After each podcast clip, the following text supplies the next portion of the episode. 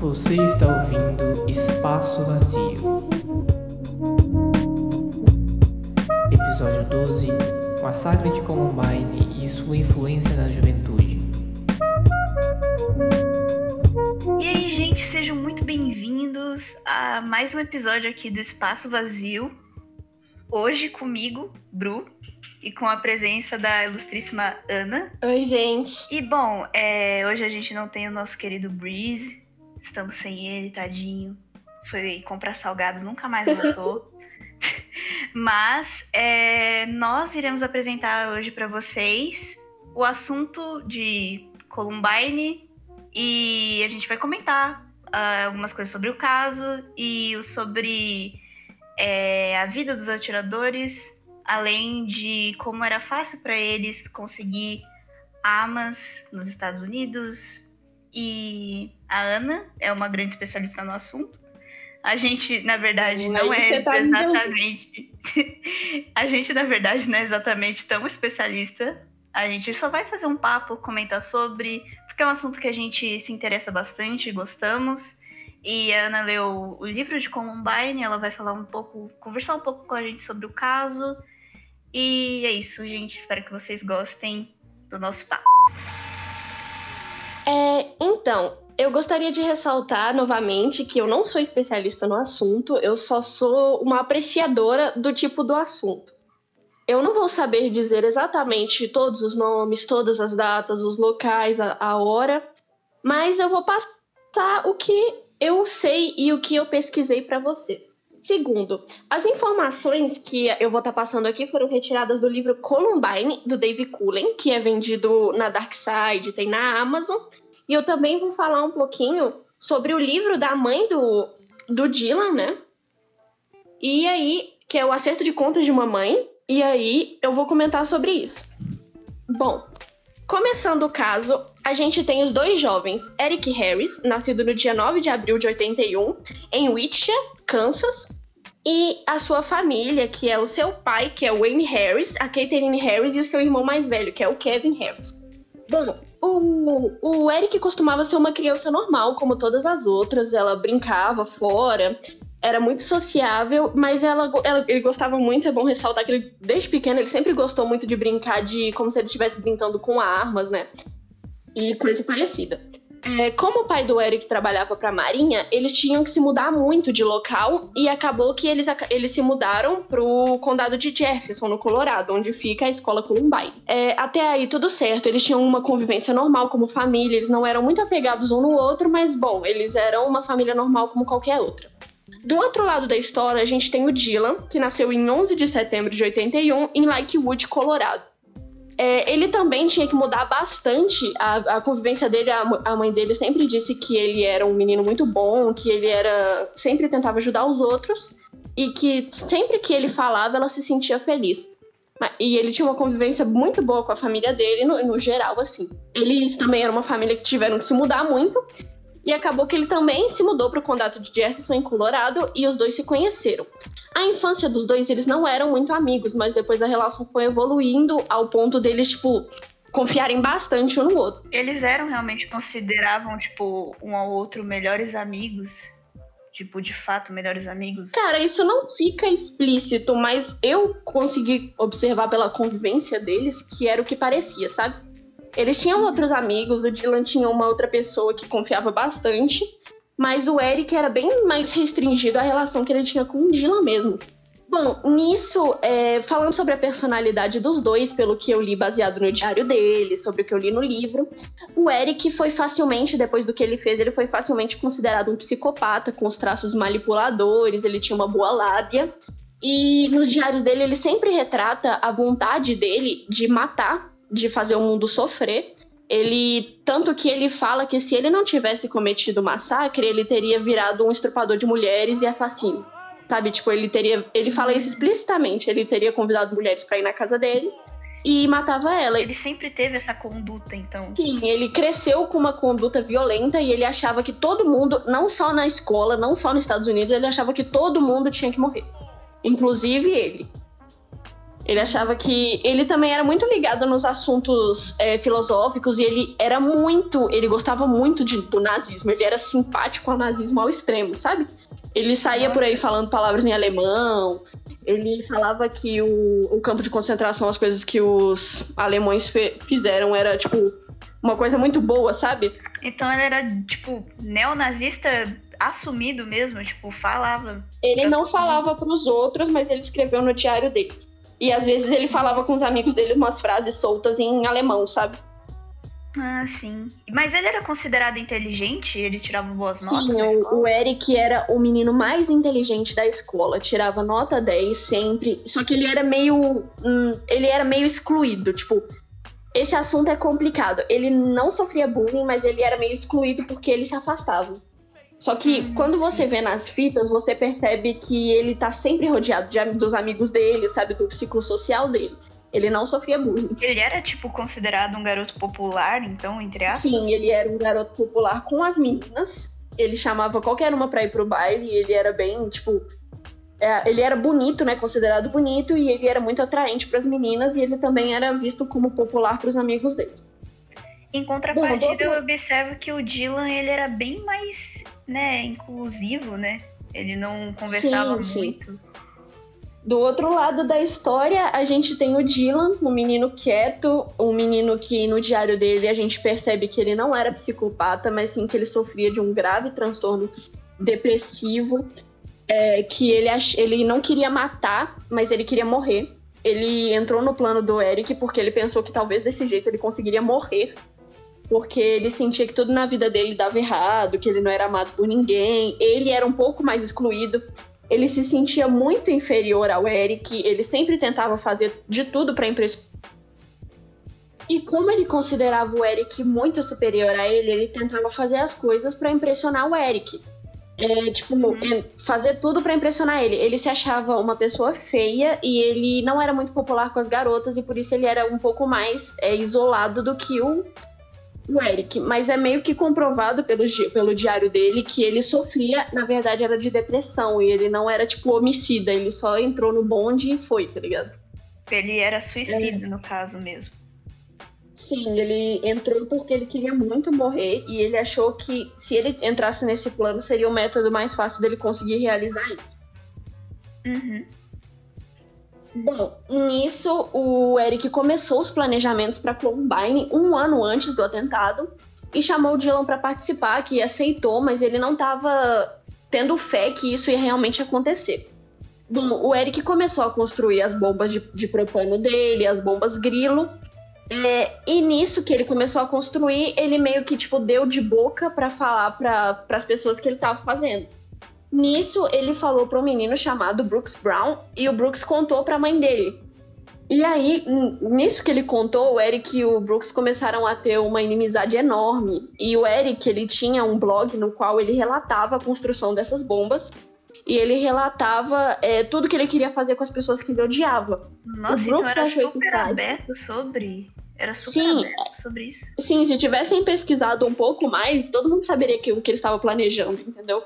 Nossa. Ele falava abertamente nesse site sobre o que ele ia fazer com o Brooks, porque o Brooks era dedo duro.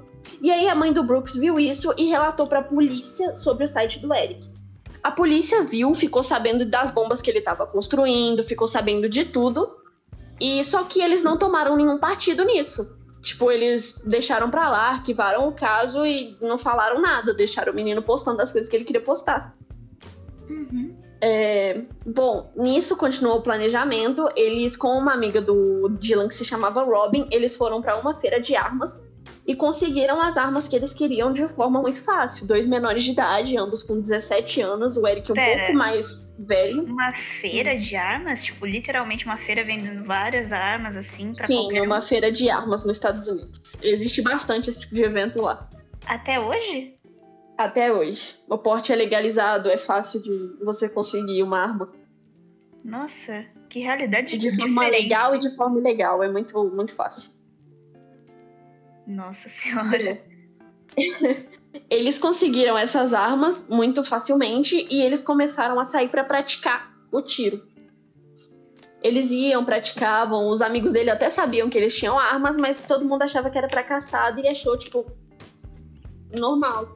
É, um dos acontecimentos marcantes antes do, do, do próprio atentado, né, que a gente vai falar sobre, é que o Eric e o Dylan já foram presos e mandados para um instituto de menores de idade por roubo a uma van.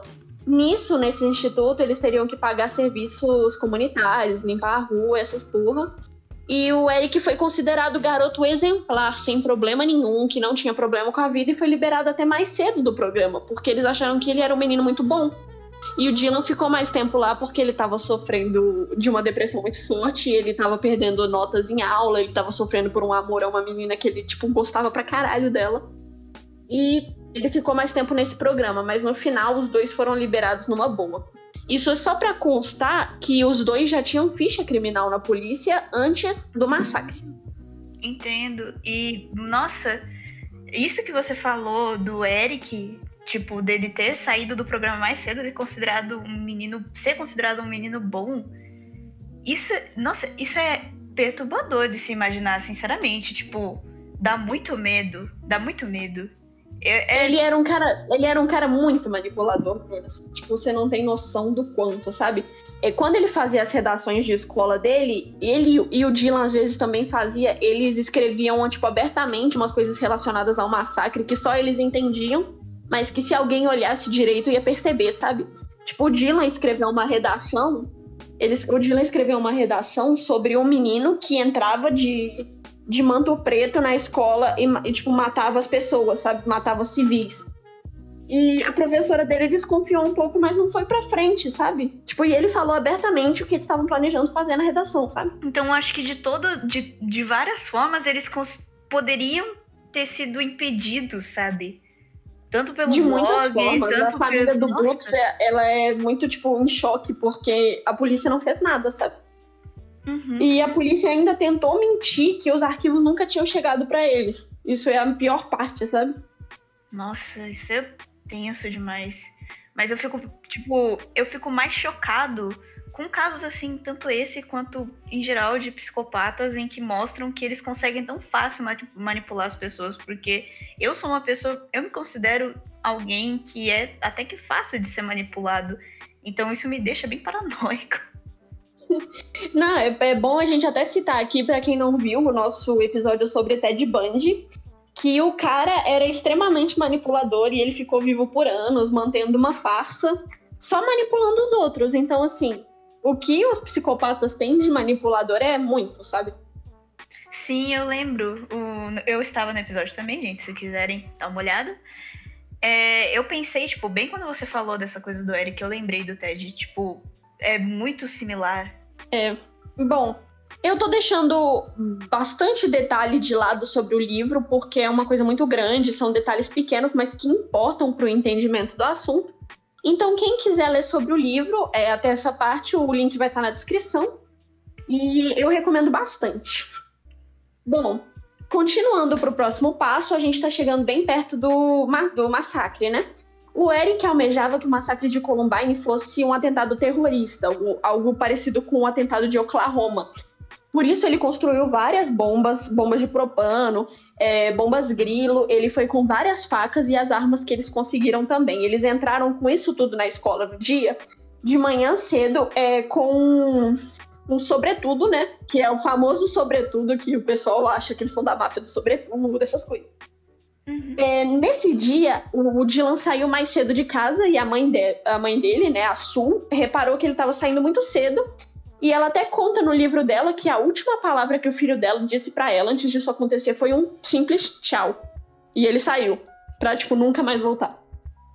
Uhum. É, eles chegaram na escola, cada um em seus carros, respectivamente, e pararam cada um no estacionamento, um do lado sul e do lado norte. Dentro do carro haviam bombas programadas para explodir no certo horário, que eles também queriam explodir o carro, porque eles queriam que as viaturas de polícia, os, bo os bombeiros, quem estivesse perto dos carros também explodisse junto. Os dois desceram dos carros, entraram na escola, ninguém suspeitou de nada, com duas malas grandes e deixaram a bomba de propano na cantina, Mano, que era o lugar que tinha com... maior concentração de pessoas. Os caras tava com o maior sobretudo, tipo, super Mas era normal, de porque na escola realmente existia uma máfia do sobretudo.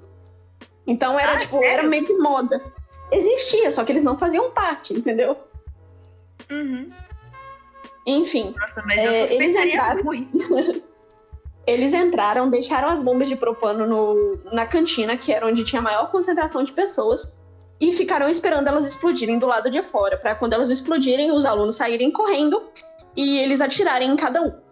Bom, eles esperaram alguns minutos e viram que isso, é, esse, isso começou mais ou menos 11h45, e eles viram que as bombas não estavam explodindo, as bombas que foram feitas pelo Eric. né? Então ele falhou miseravelmente nessa parte. É, Bom, eles viram que a bomba não estava explodindo e aí o Eric acalmou o Dylan e falou que era para eles partirem pro plano B. O plano B constava em simplesmente atirar nas pessoas, cada um ia saída da escola. Bom, nisso a gente pode citar os primeiros dois é, afetados, né, por eles, que foram é, a Rachel Scott, que estava sentada com seu amigo Richard, lanchando na parte de fora da escola. O Eric deu um tiro no- nela, que morreu na hora. E o Richard também levou tiros, mas é, tava até hoje, só que ele ficou paraplético. Bom, nisso eles continuaram entrando na escola, eles avistaram mais três alunos, que eu infelizmente não vou conseguir citar o nome de quem eram exatamente. Olha, e eu mataram os um três. artigo aqui, eu tô com um artigo aqui, se eu não me engano, esses alunos são é, após a Rachel Scott, outra vítima foi, foi Daniel Roebuck, de 15 anos, e logo após foi o professor. Bom, eles entraram nisso e lá dentro da escola o pessoal ainda, tipo, tava meio. Não tava imaginando o que tava acontecendo. Até que veio uma menina correndo, gritando, falando que estavam atirando dentro da escola. E o pessoal começou a sair desesperado.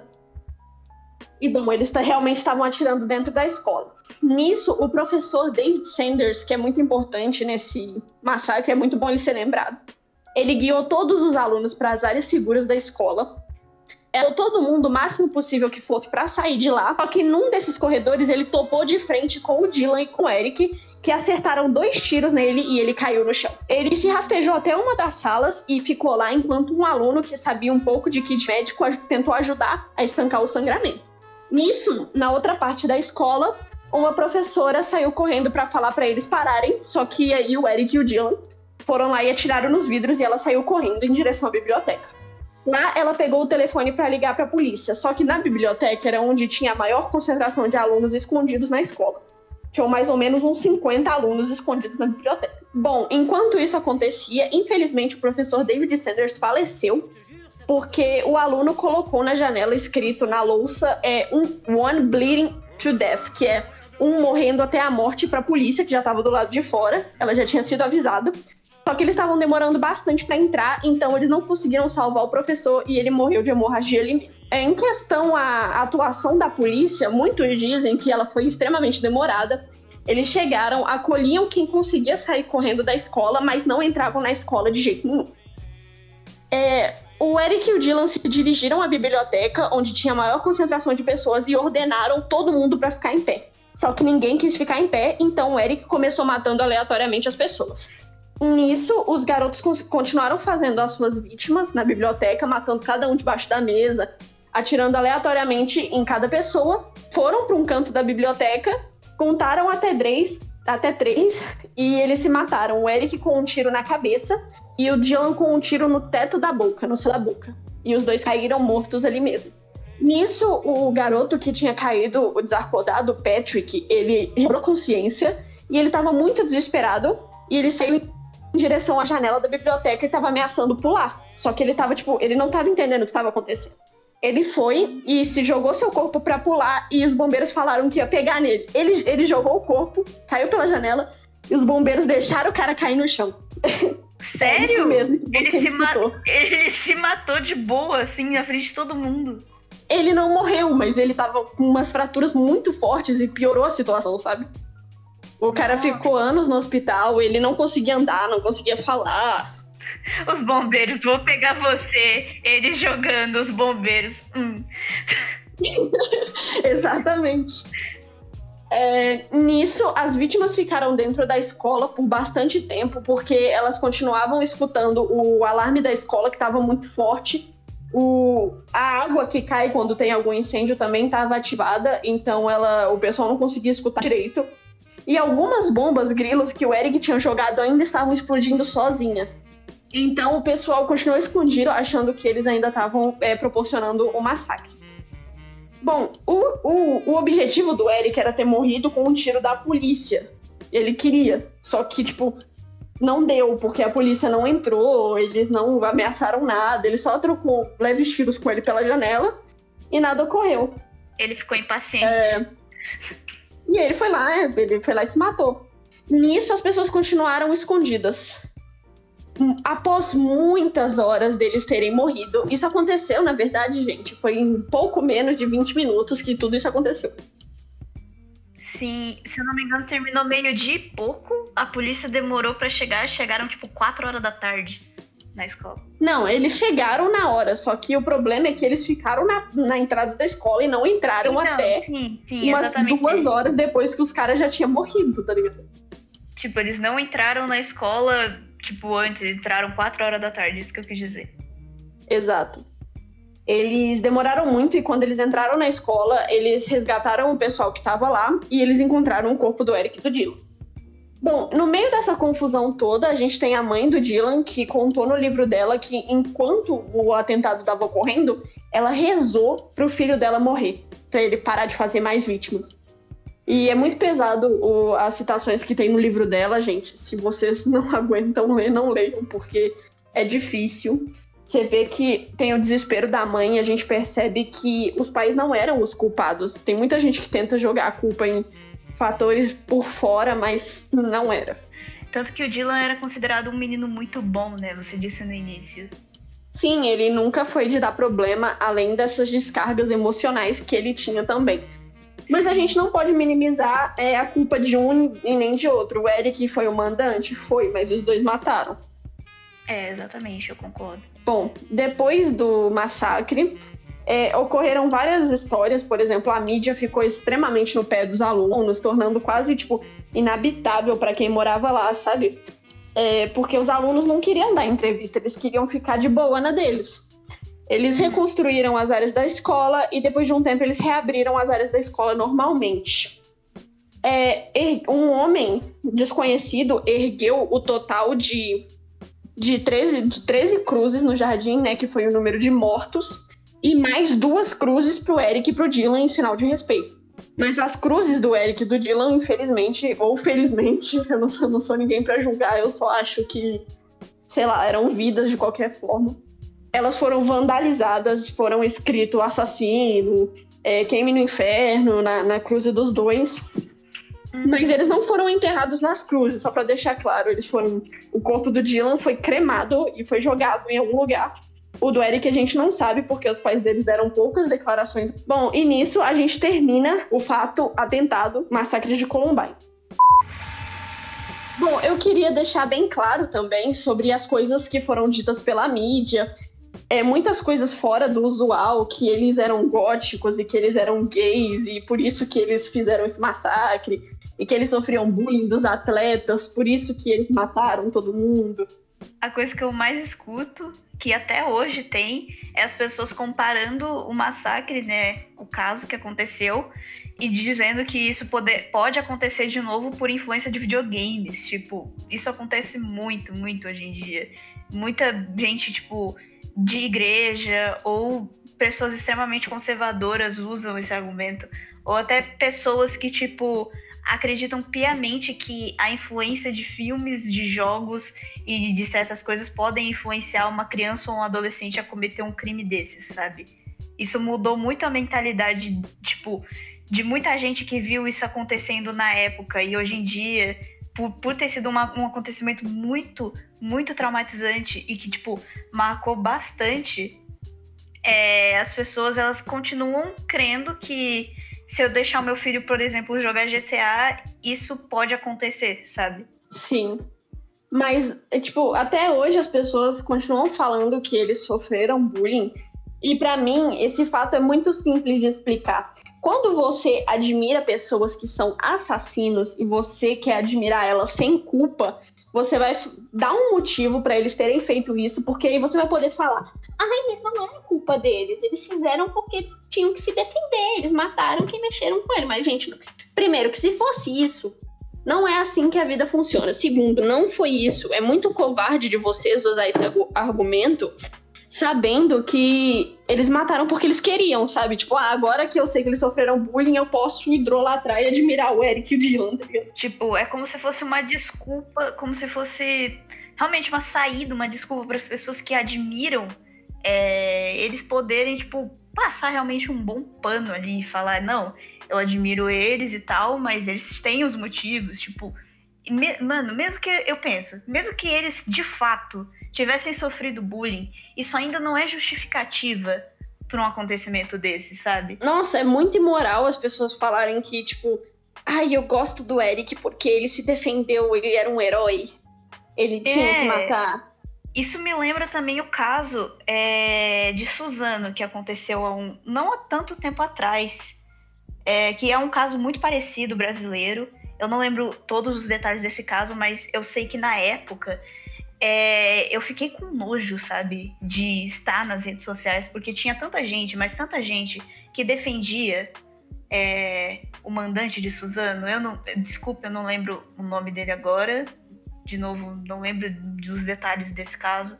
Só que eu lembro de estar na internet e ter muita gente, claro, comparando os dois casos e vendo os dois como heróis. E muita gente que tem vontade até hoje de fazer o mesmo e pega como exemplo. Sim, exatamente. E ressaltando novamente, a gente não é especialista. Mas eu estudei bastante sobre isso. É um, tipo, sei lá, é o que eu mais gosto de fazer na minha vida, estudar sobre esse tipo de caso. E eu tenho quase plena certeza que o que foi noticiado era mentira, velho. Isso eu tô falando por, por conta dos livros que eu li, dos documentários que eu vi, das, sei lá, até do diário que eu vi do Eric, que dava para sentir que ele só queria matar por matar. É, voltando também, que eu lembrei agora, voltando sobre o caso da Casey, que foi a menina que morreu falando que acreditava em Deus. Bom, ela se tornou um martir para as igrejas da época e ela meio que era adorada. A gente não quer, tipo, tirar nenhum mérito, mas foi comprovado que, na verdade, isso, esse, essa fala nunca aconteceu vindo dela. Ela veio de outra menina, só que, infelizmente, mesmo com as provas apontando para essa outra menina, o martir da Casey sempre foi levado como se fosse uma verdade. Isso é pra gente ver que, na verdade, o caso de Columbine, o que é mostrado pra gente não foi o que aconteceu, mas sim o que a mídia noticiou. Terminando o massacre de Columbine, eu e o Bru também gostaríamos de comentar sobre o, o fácil acesso ao porte de armas que o Eric e o Dylan conseguiram para poder fazer isso tudo. Como foi fácil para eles comprar uma arma sendo menores de idade. Tipo, what the fuck? Eles conseguiram um negócio numa feira. Inclusive, as, as balas das armas eram vendidas no Walmart. Eles compraram no Walmart. Meu Deus. Eu não tem sei. Uma história. É, tem uma história muito legal que um do, desses, dessas vítimas de Columbine foi junto com o ex-diretor no Walmart e falou que queria devolver o produto, só que não queria, não dava para devolver porque uma das balas que eles tinham vendido estava alojada na cabeça dele. Oh, nossa. E é. aí foi nesse dia que o Walmart parou de vender bala de arma. É, é o mínimo.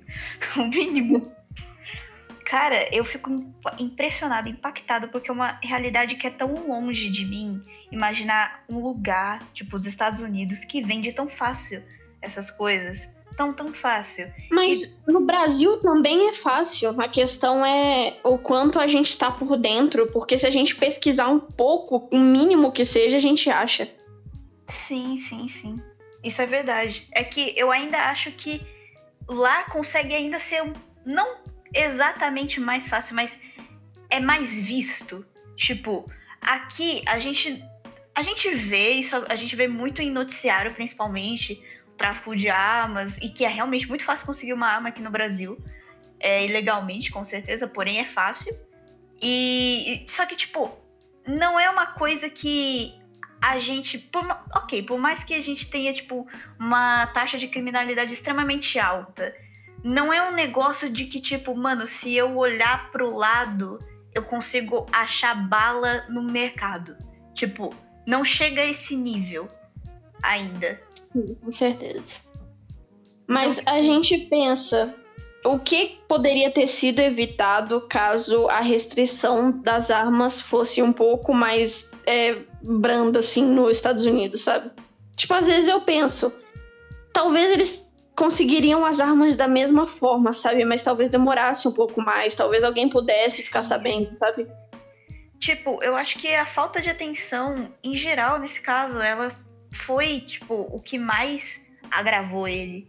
Porque, como eu comentei antes, tinha um blog, tinha tudo que eles poderiam ter descoberto antes e poder, eles poderiam ter impedido uma catástrofe, uma catástrofe gigantesca de acontecer. Eles poderiam ter, meu, colocado o Dylan na terapia. O Eric também, talvez. Isso já ia alguém podia, ter, alguém podia ter arrumado uma namorada pro Dylan. É, tipo. Por favor, gente. São coisas que, se a gente pensar, são tão simples. Porque eu, eu, eu continuo crendo e eu continuo defendendo o argumento de que eles, eles foram criminosos, eles, tipo, não merecem perdão. E o que eles sofreram, eles mereceram sofrer. Tipo, eles. O que eles, o que eles fizeram não é nem um pouco justificável. Só que antes deles cometerem essas atrocidades, eles eram pessoas. E mesmo que fossem pessoas perturbadas, eram pessoas que tinham problemas que eram resolvíveis. Eram problemas que, tipo, eram, eram adolescentes, eles estavam com o cérebro em formação, eles poderiam ter se tornado pessoas completamente diferentes hoje em dia e nada disso teria acontecido se a polícia tivesse agido antes. Se, os, se, as, se simplesmente tivessem dado atenção ao que estava acontecendo. Porque não era como se não tivesse óbvio o que ia acontecer. Porque estava óbvio. Bom, eu duvido um pouquinho da integridade, talvez, do Eric, porque, como ele mesmo relatou, ele. Se ele não tivesse feito esse, esse massacre, ele teria sido um assassino de mulheres, de qualquer forma. Pelo menos foi o que ele disse. A gente não sabe como estaria a cabeça dele, mas é um pouco mais difícil a reintegração dele, porque ele foi diagnosticado como, com um transtorno psicopata. Sim, sim. Mas eu não sei. É e que... é bom ressaltar, velho, que ele construiu as bombas a partir de um livro que ele comprou, que era um livro de como fabricar bombas. Ele pegou onde esse livro, inclusive? Você sabe? Ele comprou. Hum, era um livro que hoje em dia ele não tá mais à venda. Eu dei uma pesquisada sobre. Eu queria, eu queria comprar, mas na verdade eu queria comprar para porque eu gosto, eu gosto de analisar todos os fatos de um caso, sabe? Então eu queria saber de onde ele tirou as inspirações que ele tirou para construir as bombas. Esse livro não tá mais em venda, mas o livro é o The Arnakist Cookbook, que é um livro de fabricação de bombas que ele comprou normalmente em uma loja. Sim. Nossa. Se você for parar para pensar, realmente o que você falou é muito certo. Isso é uma realidade que a gente talvez deixe longe por ter acontecido em outro país. Mas agora que eu tô parando para pensar, isso é uma coisa extremamente fácil de fazer aqui também. Tanto que aconteceu em Suzano e. Hum, nossa. Teve em Realengo também. Teve várias, é, entre aspas, cópias de Columbine a, a, mídia ter noticiado Columbine só serviu para dessa forma tão ampla que eles que eles noticiaram, sabe? Só serviu para criar mais atiradores, mais admiradores do Eric e do Dylan, sabe? Sim, Columbine, gente, se vocês pesquisarem, tem literalmente uma fandom, tipo, tem fãs, tem gente, pessoas que, tipo, fizeram comics, tipo, real. Existem pessoas que literalmente romantizaram o acontecimento e fizeram comics, que fizeram fanfics, que fizeram qualquer tipo de coisa que você possa imaginar, que fizeram inclusive cópias, é, tipo, entre aspas, do caso, tipo, tentaram replicar é, pessoas que, se você entrar em qualquer rede social até hoje, dá uma leve pesquisada, você consegue encontrar pessoas que compartilham do mesmo pensamento deles, que compartilham da mesma opinião. E aí é um ponto importante, porque eles conseguiram cometer essas atrocidades exatamente porque tinham eles estavam deliberadamente falando as intenções deles e compartilhando o que eles queriam fazer e ninguém dava bola. E hoje em dia eu consigo ver isso acontecendo de novo. Porque essas pessoas, elas são têm fã-clube, tem gente que compartilha do mesmo pensamento, às vezes pensamentos até piores, que falam livremente na internet o que quiserem e ninguém dá atenção alguma. E essas são, essas são pessoas invisíveis, que tem grupos, tem fóruns, tem toda uma coisa grande disso que a gente não vê, que a gente não enxerga. E que isso pode resultar e pode já estar tá até resultando agora catástrofes que a gente nem imaginava que poderiam acontecer, porque a gente ignora essas coisas. A gente ignora o perfil do carinha perturbado porque a gente só acha que, sei lá, é um incel, mas esse cara pode muito bem ser um psicopata louco que vai querer te matar no dia seguinte, tá ligado? É bom sempre falar, né? Os psicopatas estão onde as pessoas menos esperam, tá? Não existe um estereótipo psicopata de uma pessoa doida, descabelada, fedida, que não toma banho, sabe? É só um cara normal que você convive no seu diário, diariamente, assim, todo dia, sabe? Sim, inclusive é mais provável ser, tipo, o estereótipo de psicopata ser seguido a uma pessoa extremamente boazinha, entre aspas, e limpa e certa, do que uma pessoa, tipo, meio maluca. Sim, é, você tem toda a razão. E a gente, a mídia também não pode sim isentar do fato de que até hoje isso acontece bastante. A gente viu alguns casos aí, por exemplo, eu lembro da menina que foi sequestrada, a Eloá, né? Que a mídia tava é, ao vivo nesse caso e a mídia falou que poli os policiais iam invadir. Só que o sequestrador da Eloá tava vendo TV e aí ele viu que a polícia ia invadir e matou ela e depois se matou. E, tipo, a mídia não pode se isentar do fato de que, às vezes, eles procuram tanta visualização que eles esquecem que eles não podem noticiar certas coisas. Se eles não tivessem tratado Columbine, que nem tratam é, ou trataram, é, eu, eu aposto que, tipo, a repercussão teria sido menor na cabeça de quem quer repetir o fato, sabe? Sim, exatamente. O fato que... de você falar abertamente que os caras sofriam bullying é uma porta tão grande para alguém falar, ah, então eles tinham justificativa, e não é isso. Tanto que é um... isso ainda é uma informação falha. E, inclusive, hoje em dia, casos parecidos, eu vou citar de novo Suzano, tiveram o mesmo tipo de noticiamento pela mídia tratando o, os assassinos, as pessoas que cometeram o crime, como pessoas que, tipo, eram excluídas da sociedade, que sofriam bullying. Mostraram o diário do garoto. Que eram minorias. Sim, mostraram o diário também de, do garoto de 17 anos, de uns desenhos que, que ele fazia, é, tentando dar realmente a entender que, nossa, ele era excluído, ele gostava de coisas que ninguém gostava, ele gostava de coisas perigosas esse tipo de informação só confunde a cabeça das pessoas e só traz mais seguidores para esse tipo de coisa. Que, de novo, gente, se, eu não recomendo ninguém a pesquisar isso aí atrás, mas se, se você cavucar um pouquinho, você acha um, dois, três. Tipo, é muito fácil. É, isso é uma coisa que existe muito. É, e o pior é que, do jeito que tá, parece que tá muito longe de terminar o com a repercussão do caso Columbine vai continuar na nossa vida. Por exemplo, eles gravaram várias fitas no porão, né? É, falando por que, que eles. explicando, entre aspas, por que, que eles fizeram isso, o que quem eles pretendiam matar, e essas fitas não foram divulgadas. E elas estão para virar domínio público daqui a alguns anos. Então, re, novamente, o caso Columbine vai aparecer aí pra gente. Elas vão virar domínio público, tipo, real mesmo? Sim, elas vão ser. É, eles barraram na época de serem mostradas porque o, a polícia achou que era perigo para a comunidade, né? Eles mostrarem, porque é o Eric falando como ele fez as bombas, como ele planejou. E daqui a alguns anos elas vão ser divulgadas, como foi é, descrito no, no, no, tipo, na, no júri que eles tiveram. E daqui a alguns anos elas vão ser divulgadas. E aí eu tenho quase certeza que o aparecimento de mais Columbines aí vem junto com isso. Eu não duvido. Eu de fato não duvido. Isso é muito triste, sinceramente. Eu Tudo que... que... o Eric mais queria era ser reconhecido no mundo e ter seus atos tipo, famosos, que nem foram os outros tais que ele admirava. E infelizmente ele conseguiu. Ele é um nome falado, ele, ele, nossa, ele deve estar tão feliz onde quer que ele esteja, se ele estiver em algum lugar, sabe? Sim.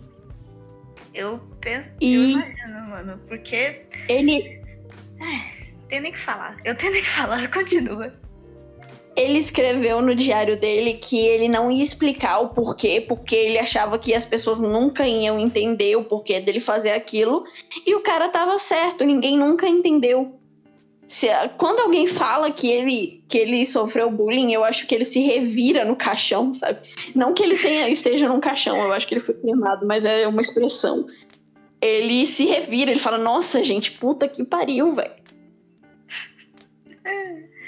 Ah, não. Eu, eu tenho tanto Enfim, adolescente acho que que pega é inspiração disso. Tem, tem tanto adolescente que pega inspiração disso, cara. Tanto, tanto, tanto. Só que as pessoas não entendem, velho. Ele, ele fez isso porque ele queria, não foi porque ele é, sofreu bullying, não, gente. Exatamente. E eu ressalto, mesmo que eles tivessem sofrido, isso não é justificativa alguma. Alguma. Bom, eu acho que no mais é isso, né, Bruno? Você tem alguma coisa a acrescentar aí? Ah, cara, eu acho que eu já te falei tudo que eu tinha pra falar. Eu não sou tão. É, tipo. tão cheio do assunto quanto a Ana, mas ela deu um ótimo resumo pra vocês. Eu aprendi um pouco com vocês também. E eu espero que vocês tenham gostado desse episódio de Espaço Vazio, é, apresentado por mim e pela Ana. É, espero que vocês tenham se entretido é, os links dos livros que foram citados nesse episódio para comprar na Amazon para você dar uma forcinha pra gente vão estar aí na descrição É, os links das nossas redes também vão estar aí e no mais é isso Talvez eu deixe um link é, sobre um vídeo deles mesmos, que tá, tem bastante no YouTube. Mas no mais é isso mesmo. é isso aí gente se você quiser é, apoiar o nosso projeto é, se você simpatizou né, com a gente dá uma olhadinha lá no Apoia-se, tem umas recompensas e você dá muita força pra gente fazendo isso. Dá uma olhadinha também nas nossas redes sociais, no Twitter a gente tá bem presente. E bom, é isso. Espero que vocês tenham gostado desse episódio. Beijo, beijão, beijinho. Dá beijo, Ana. Um beijo, beijo, tchau, tchau. Tchau, gente. Falou.